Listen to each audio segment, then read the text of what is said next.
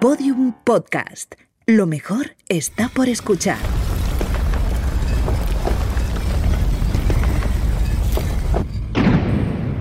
Dentro de la pirámide.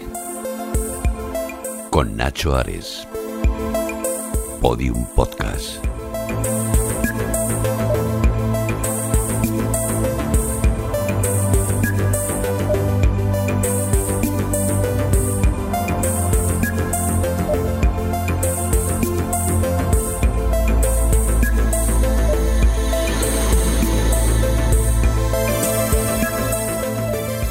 Bienvenidos a Dentro de la Pirámide, tu espacio dedicado a la historia de Egipto, la arqueología, sus misterios, sus dioses, todo ello cada pocas semanas aquí en Podium Podcast. Somos muchísimos, somos muchísimos bloques ya formando esta grandiosa pirámide de conocimiento y sobre todo de inquietud para intentar conocer qué es lo que realmente subyace sobre nuestro pasado. Porque el antiguo Egipto, aunque esté muy distante en el tiempo, es parte muy directa de nuestra propia herencia cultural.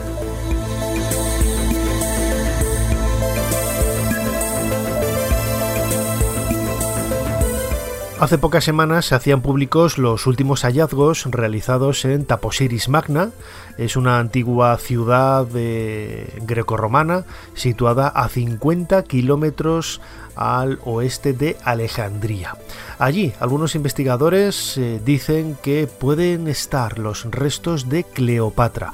Ella precisamente va a ser la protagonista de este podcast. Una mujer que a lo largo del siglo I y desde luego en generaciones sucesivas ha marcado un poco el devenir, casi como decía el otro día en mi videoblog dentro de la pirámide que tiene este mismo nombre en YouTube, es casi parte, una parte intrínseca de esa cultura pop de las últimas décadas especialmente a partir de la película The Monkey Beach del año 1963, en donde Elizabeth Taylor protagonizó a una imagen que se ha convertido en algo icónico. Y cuando pensamos en Cleopatra, no pensamos en la referencia a través de la arqueología, de las monedas, de los eh, bustos que han llegado de ella, sino pensamos en esa imagen absolutamente idealizada, idílica, hermosa, bella de Elizabeth Taylor.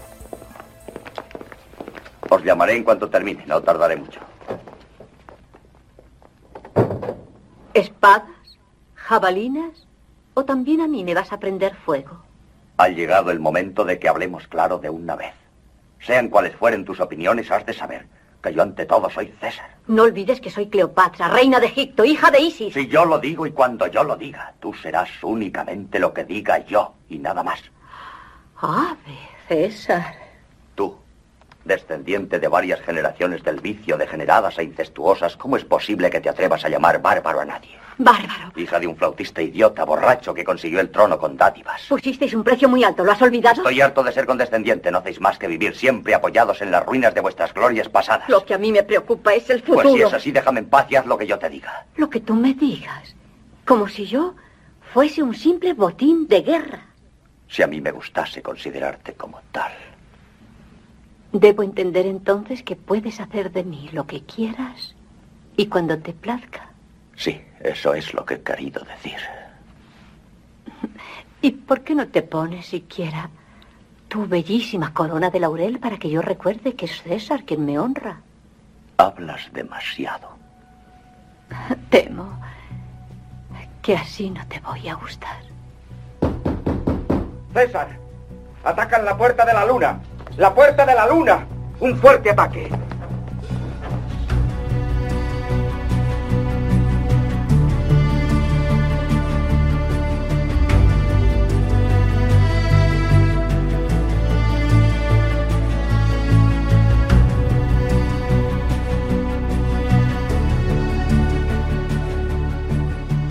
La vida de Cleopatra puede entenderse de una forma muy clara como el último rayo de luz de la historia del Egipto faraónico.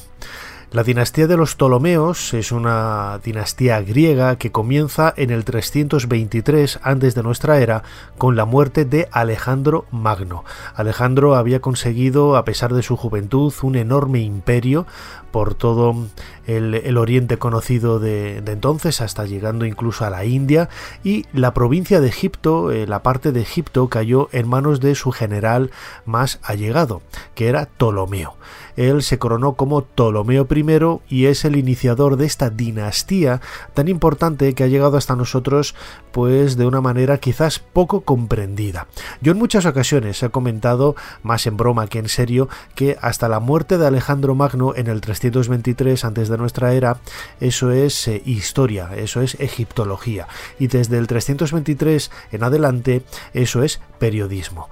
Lógicamente es una, una broma porque la época de esos casi 300 años que dura la dinastía de los Ptolomeos eh, cuenta con eh, logros realmente destacados. No solamente la figura de Cleopatra, que quizás es la más popular, la más conocida, sino también desde el punto de vista arquitectónico, desde el punto de vista cultural. Hay que pensar que en aquella época la fundación de Alejandro Magno, Alejandría, se había convertido en el centro cultural de sabiduría y de conocimiento del mundo antiguo, sustituyendo y traspasando de una manera eh, muy notable a la antigua ciudad de Atenas que había dejado atrás ese halo de, de ciencia, casi de misticismo que había caracterizado a los primeros filósofos. Alejandría eh, la sustituyó en este sentido y a partir de ahí podemos eh, leer entre líneas el valor y la importancia que marcó Ptolomeo I y su dinastía de gobernantes hasta prácticamente la muerte de Cleopatra, pues con una historia absolutamente increíble. Francisco Bosch es conservador del Griffith Institute de Oxford.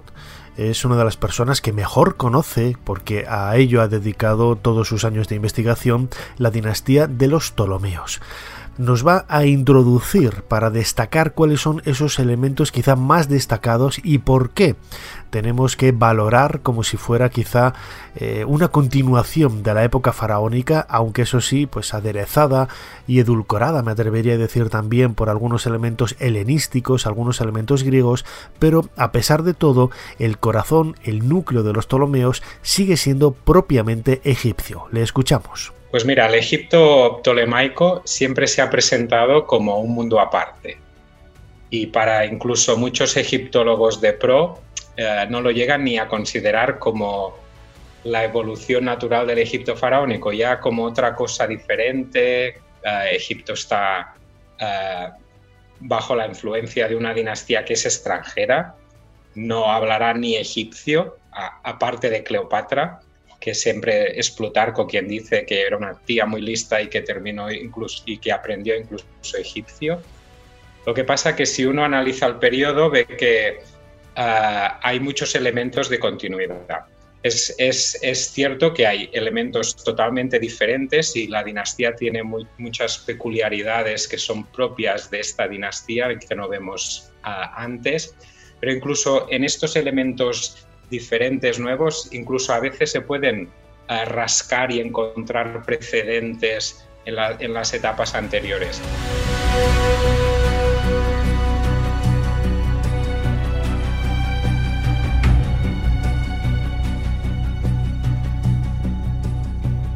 Es cierto que Egipto se había visto eh, abrumado quizás por la cantidad de influencias del mundo grecorromano, del mundo helenístico, sobre todo en estos primeros eh, tres siglos antes de nuestra era, pero no deja de ser un detalle importante que por ejemplo, la protagonista de nuestro podcast, la reina Cleopatra, fuera, aunque realmente en el último de los casos, al ser la última reina, ella tuvo un interés muy especial en recuperar todo ese pasado mágico y ancestral. ¿no?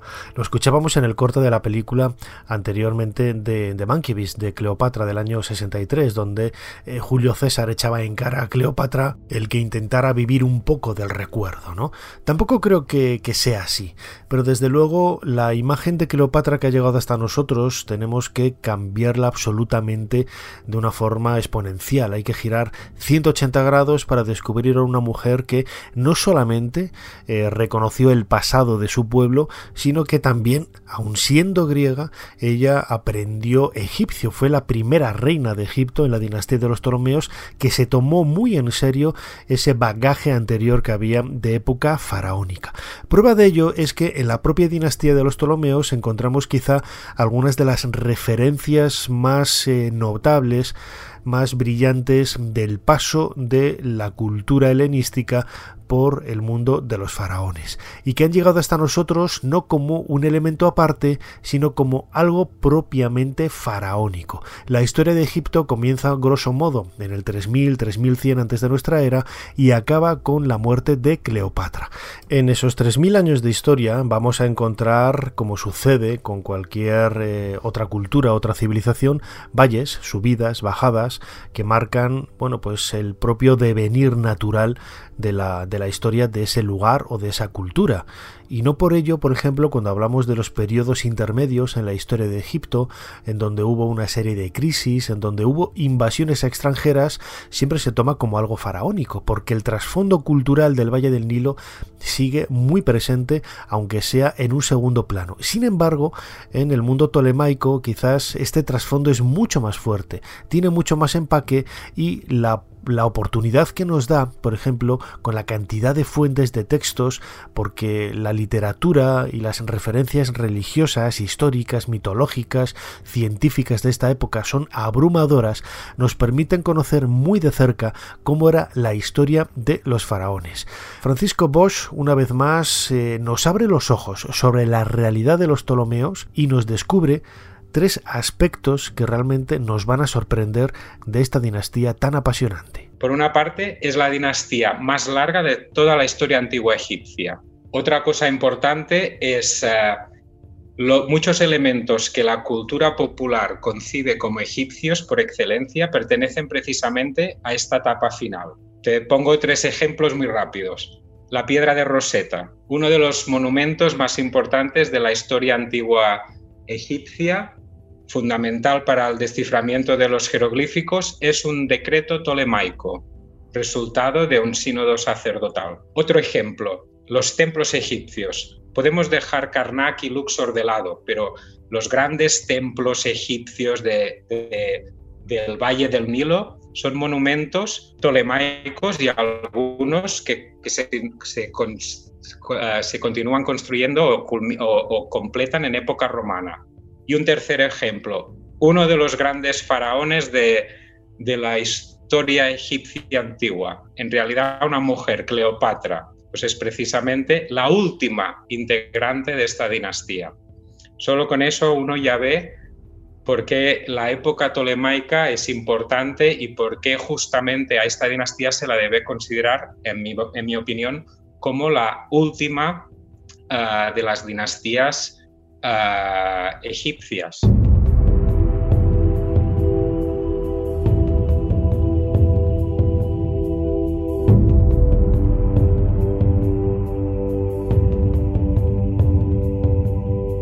Sería de necios negar la importancia de la dinastía tolemaica.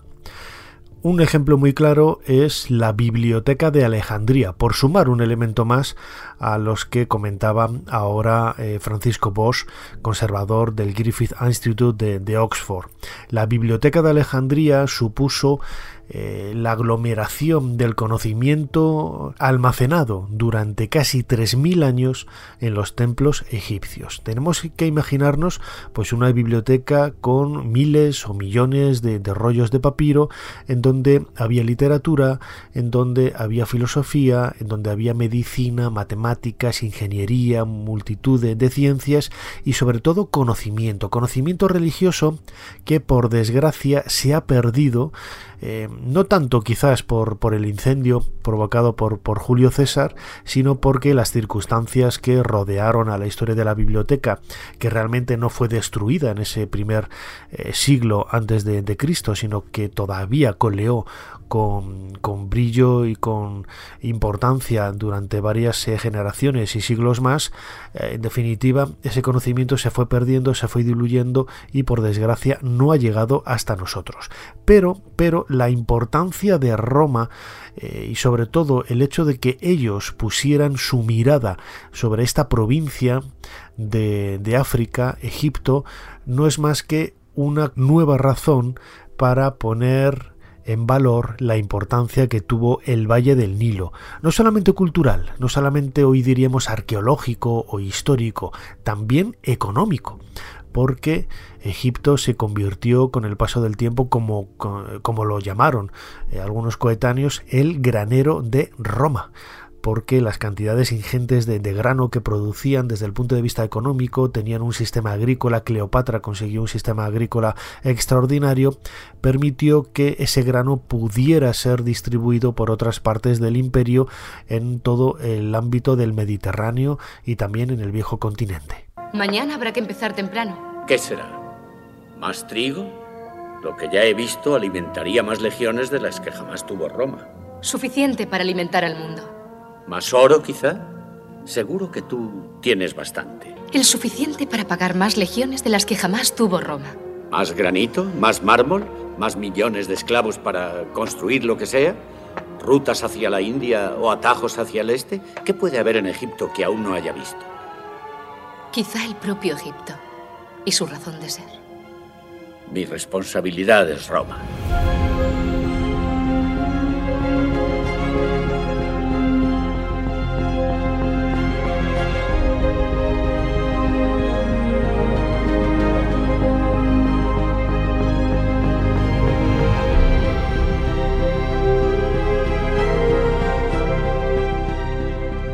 La idea, la imagen que nosotros tenemos de Cleopatra dentro de este contexto eh, decadente de finales de la dinastía tolemaica y en definitiva los últimos estertores de la cultura faraónica egipcia, nos viene sobre todo a partir de los autores clásicos.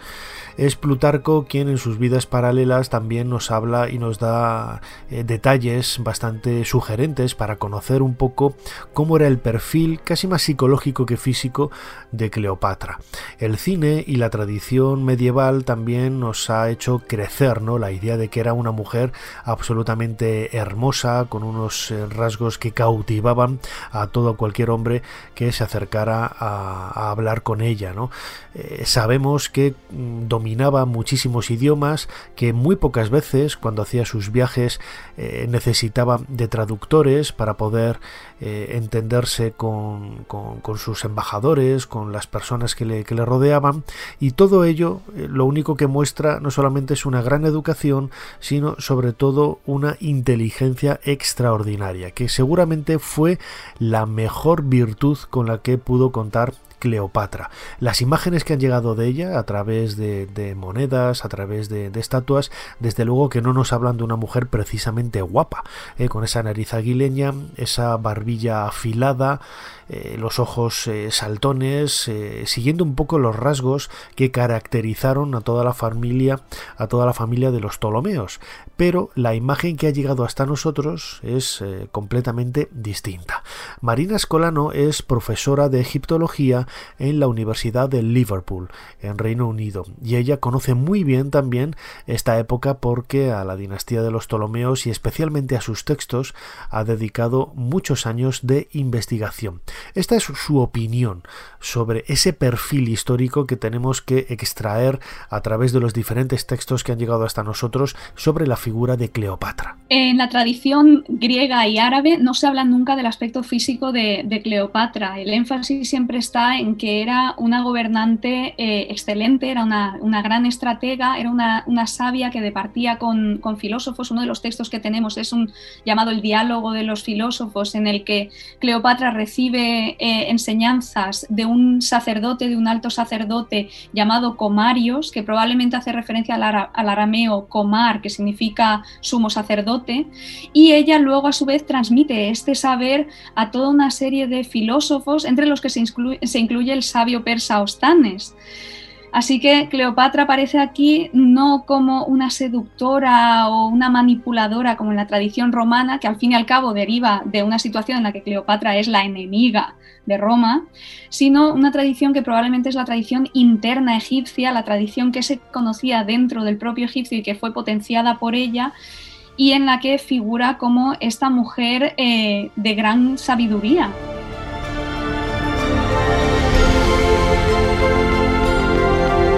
Dentro de la pirámide, con Nacho Ares, Podium Podcast.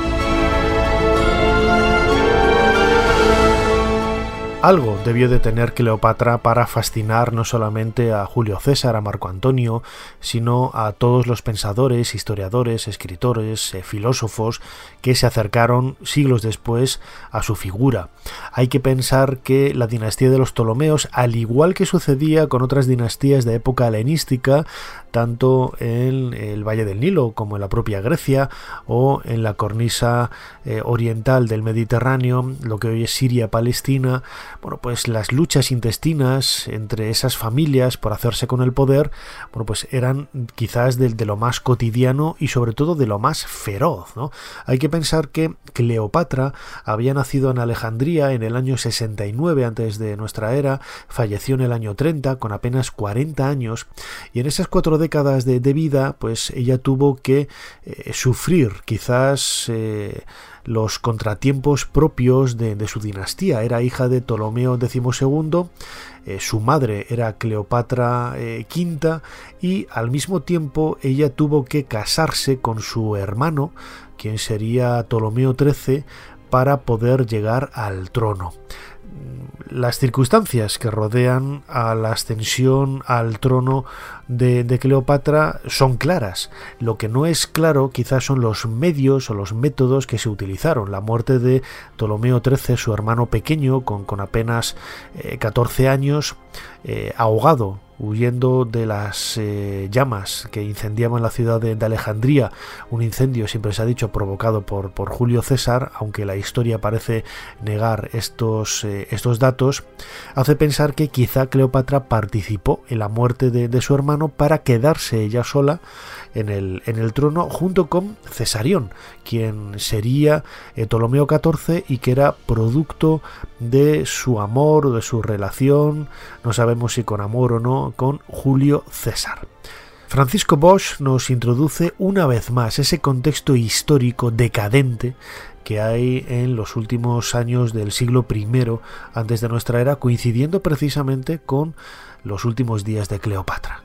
Cleopatra es importante porque es como el último suspirar antes de morir. Es la etapa final de la dinastía, es una época de decadencia, control de Roma. Roma está totalmente implicada en lo que, ocurre no solo en Egipto, sino en todo el Mediterráneo oriental. Y con Cleopatra hay un pequeño renacimiento. Por una parte, mientras ella tiene sus affairs con Julio César, lo que consigue Cleopatra es asentar su poder en Egipto en frente a sus hermanos. Hay estas luchas dinásticas, que es algo muy característico de, época tolemaica. Tuvieron muchos líos familiares y luchas intestinas para ver quién mandaba. Y con, en, esta primera fase, cuando ella tiene sus affairs con Julio César, consigue asentar su poder en Egipto. Cuando el hacer es con Marco Antonio, lo que incluso llega a hacer Cleopatra es volver a tener algo de influencia en el Mediterráneo oriental. Cuando Egipto había sido muy importante, eh, para Egipto había sido, muy importante territorios fuera de lo que es propiamente el Nilo y el Valle del Nilo y el Delta, pero al principio de la dinastía, poco a poco esta influencia exterior se fue perdiendo y justo con Cleopatra VII al final de la dinastía es cuando hay como un pequeño volver a estar presente en lo que ocurre en el Mediterráneo Oriental.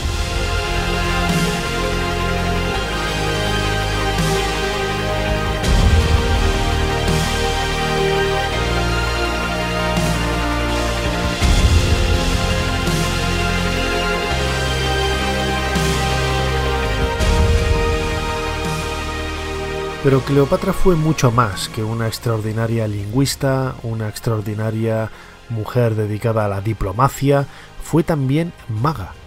Uno de los apelativos con los que ella se hacía presentar siempre en sociedad era con el nombre de la nueva Isis.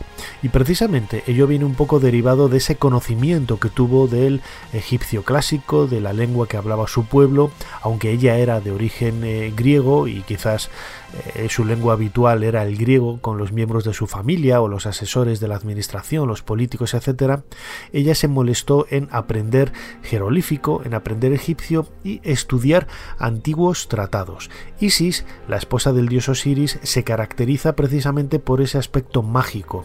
Uno de los eh, nombres con los que es muy popular esta diosa es la grande en magia Marina Escolano nos habla precisamente de algunos de los eh, elementos más llamativos vinculados a Cleopatra con esa relación mágica por medio canalizada a través de la diosa Isis. A Cleopatra la conocemos sobre todo a partir de fuentes, sobre todo romanas, pero hay una tradición paralela que conocemos a través de las fuentes griegas alquímicas y después a partir de la, tradición árabe, en la que se presenta a una Cleopatra que aparece designada como Cleopatra la Sabia y aparece como autora de distintos manuales eh, de, medicina, de, farmacopea, también de metrología, que se relacionaría también con la alquimia cuanto a, cantidades de, sustancias, y que se ha querido vincular a la reina Cleopatra.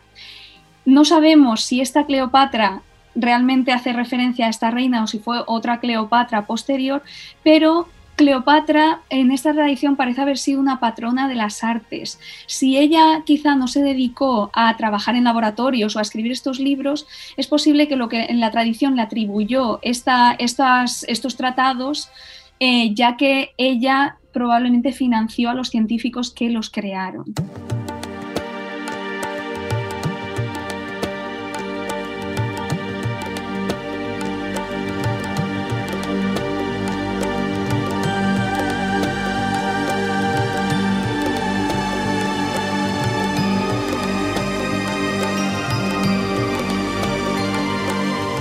Muchos de los misterios que rodean a la figura de Cleopatra VII eh, seguramente serían resueltos el día en el que aparezca su tumba. Seguramente, también hay que decirlo, esta tumba ya fue saqueada en la antigüedad, pero siempre, siempre los arqueólogos saben rascar de las paredes y sobre todo de los textos que acompañan a ese lugar eh, tan, tan especial, tan mágico, para poder conseguir información que complete las piezas de este impresionante puzzle.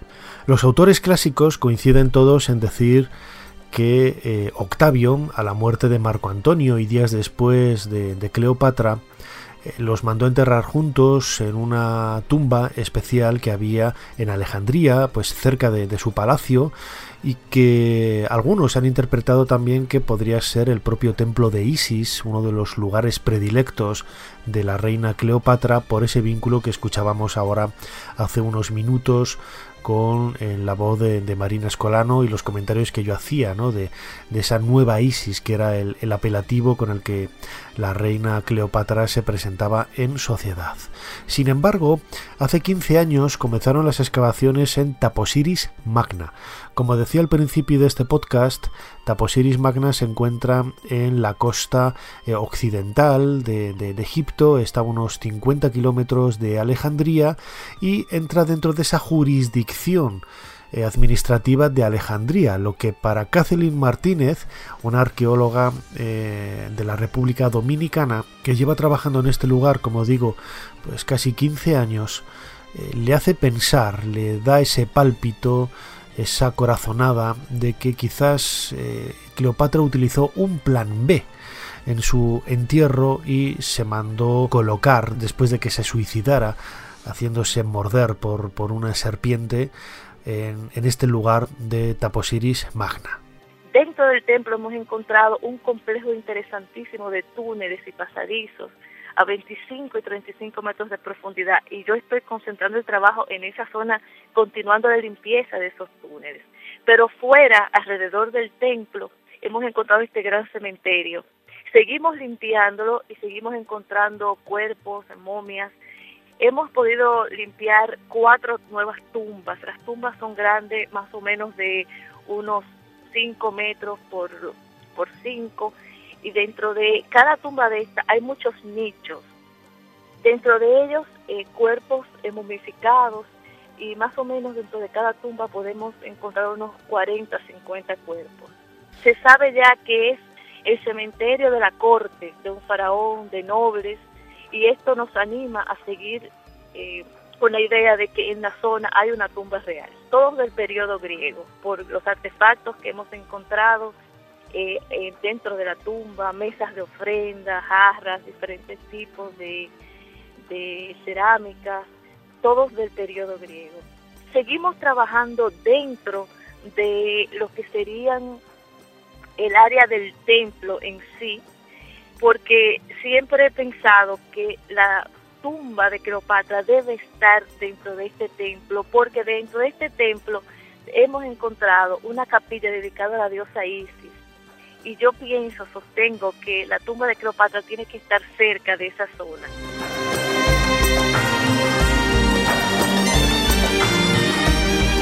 En las últimas semanas han visto la luz los resultados de las excavaciones de la última campaña que Kathleen Martínez ha llevado a cabo en este increíble lugar de Taposiris Magna, que yo tengo que decir que no conozco todavía.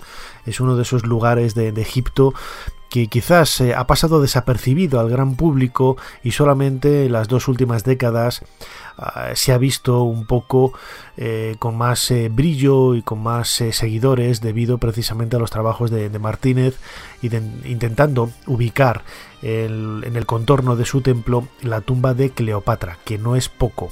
Los enterramientos que han llegado hasta ahora son todos de época grecorromana, de época helenística, algunos de ellos de finales de, de la dinastía de los Ptolomeos en el siglo I antes de nuestra era. Hay monedas de Cleopatra que es lo que escuchábamos, nos dice que marca un poco la, ubicación cronológica de este espacio en relación a la reina, a la reina egipcia y lo llamativo es que, por ejemplo, estos eh, hallazgos de época tolemaica, de época griega, siguen, continúan con la tradición faraónica, ¿no? Es, es decir, eh, nadie puede negar que están helenizados, nadie puede negar que son griegos, pero ese espíritu, ese hálito, ese pálpito sigue siendo faraónico. ¿no? Por ejemplo, una de las momias más espectaculares que ha aparecido en esta última campaña es la de una persona que tiene en el interior una lengua de oro.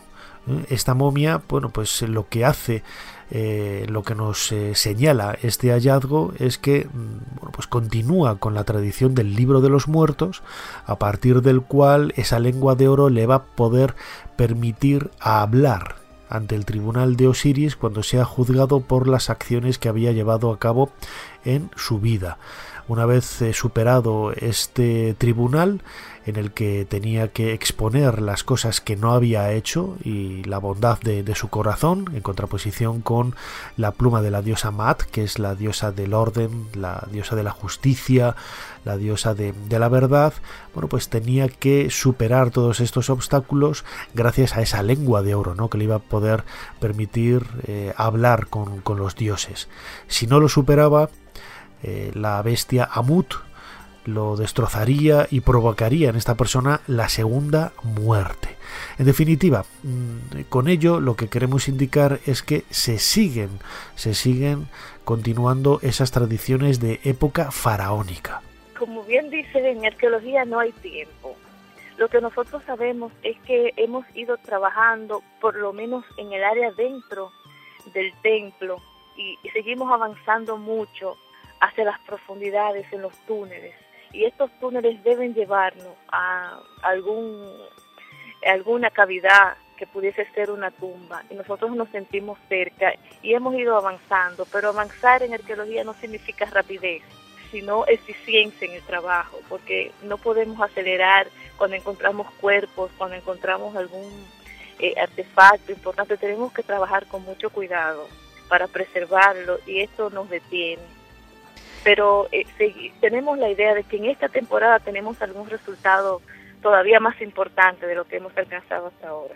Lo que pasa es que nosotros eh, no, no nos imaginábamos eh, la complejidad de los túneles. Parecía que iba a ser más fácil la limpieza de estos túneles. Están todos rellenos con muchos escombros, bloques muy pesados, columnas de muchas toneladas y, sacarlo de las profundidades con un espacio muy pequeño se nos ha hecho difícil. Pero nosotros y no, no nos imaginamos tampoco la profundidad ni la longitud de esos túneles. Por eso nos ha detenido, parecía que iba a ser un poco más simple. Se nos hace a nosotros, con, con los equipos que tenemos, se nos hace aún muy difícil remover todos esos escombros. No, eh, está, está rellenado a propósito, con intención de proteger eh, lo que sea que vayamos a encontrar en las profundidades del templo.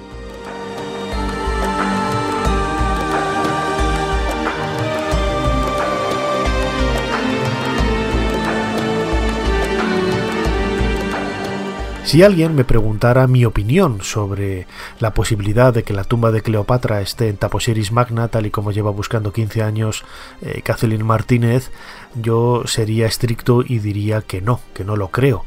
Eh, haciendo caso a los eh, autores clásicos, todo parece indicar que está en Alejandría, cerca de su palacio, o en el templo de Isis, es decir, hoy bajo las aguas de la bahía de Alejandría. Ese lugar fue descubierto hace relativamente pocos años por varias misiones eh, subacuáticas francesas, especialmente la de Frank Godiot, eh, que sacó a la luz restos del, del faro, del palacio y algunas esculturas de gran tamaño que parecían pertenecer a miembros de la familia de Cleopatra, quizás eh, Cesarión. En cualquier caso, eso no quita para que no sería la primera vez no sería la primera vez que un arqueólogo parece contravenir o contradecir la lógica más eh, densa, la lógica más pesada y al final acaba teniendo razón. En muchas ocasiones la arqueología es una disciplina científica que se nutre del pálpito personal, de la propia vivencia del investigador o de la investigadora, en este caso como Catherine, eh, Martínez. Y yo no dejaría de, lado la posibilidad de que estuviera en Taposiris Magna, aunque insisto que, que no lo creo, no sería lo lógico pero esas corazonadas, esas eh, ideas a partir de las cuales se construyes y marcas metas en, tu vida, normalmente tienen una trascendencia y una razón de ser. Quizás no está la tumba de Cleopatra, pero quizá seguramente descubran algo importante a partir de lo cual se pueda recrear, reconstruir los últimos años de esta mítica y casi legendaria reina de Egipto. La, teoría se basa precisamente en el estudio que hice de los últimos días de la vida de Cleopatra, su muerte y el uso de la serpiente como forma de morir. Fue el inicio de un acto religioso que necesariamente tenía que concluir con Cleopatra enterrada en un templo. Y ahí duré varios años estudiando cuál pudiese ser ese templo, hasta que lo ubiqué en lo que en la antigüedad se llamó el templo de Taposiris Magna que fue el templo más sagrado de su tiempo. Lo que pasa es que el templo está muy destruido y muchos de los, o, todos los historiadores y arqueólogos entendían que este lugar, que este templo no había sido concluido, no había sido terminado y por eso no le habían dado mucha importancia. En lo que a mí respecta, yo no he tenido duda desde, desde el inicio de que vamos caminos a la, a la tumba de Cleopatra. Ahora, pudiese ser que al llegar a la entrada de esta tumba pudiese ahí estar cualquiera de los Ptolomeos. Pero yo sostengo, porque mi teoría prácticamente la he probado en un 80%, que debe ser Cleopatra, porque he llegado aquí siguiendo los pasos de ella.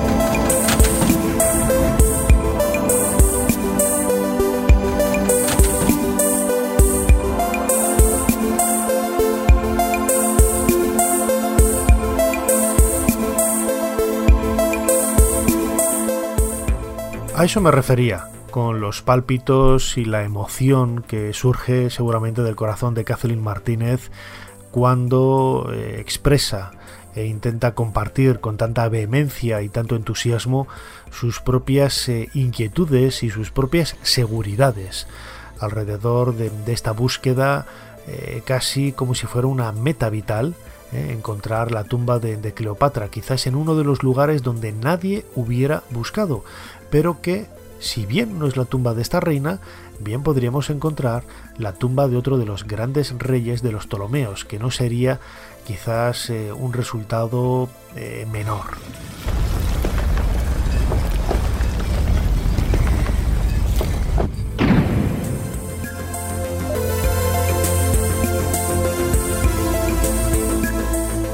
Hasta aquí este nuevo podcast de Dentro de la Pirámide, aquí en Podium Podcast. Eh, recordad que contamos en YouTube con un canal de vídeo dentro de la pirámide, se llama igual, en el que precisamente hace pocas semanas hemos colgado un vídeo contando la historia de esta reina y la, el sentido, la interpretación que nosotros hacemos, que yo hago, de los eh, hallazgos realizados en Taposiris Magna en la última campaña por parte de Kathleen Martínez.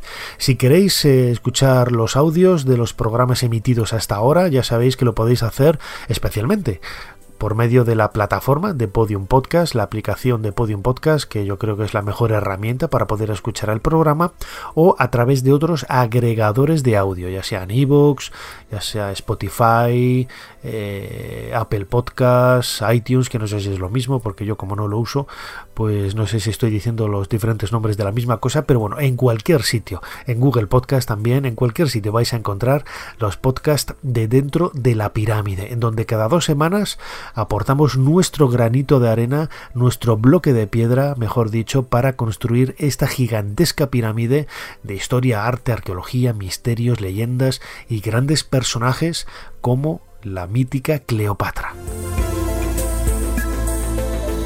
Nos seguimos escuchando aquí, dentro de poco, dentro de la pirámide. Hasta entonces. Dentro de la pirámide, con Nacho Ares, en Podium Podcast.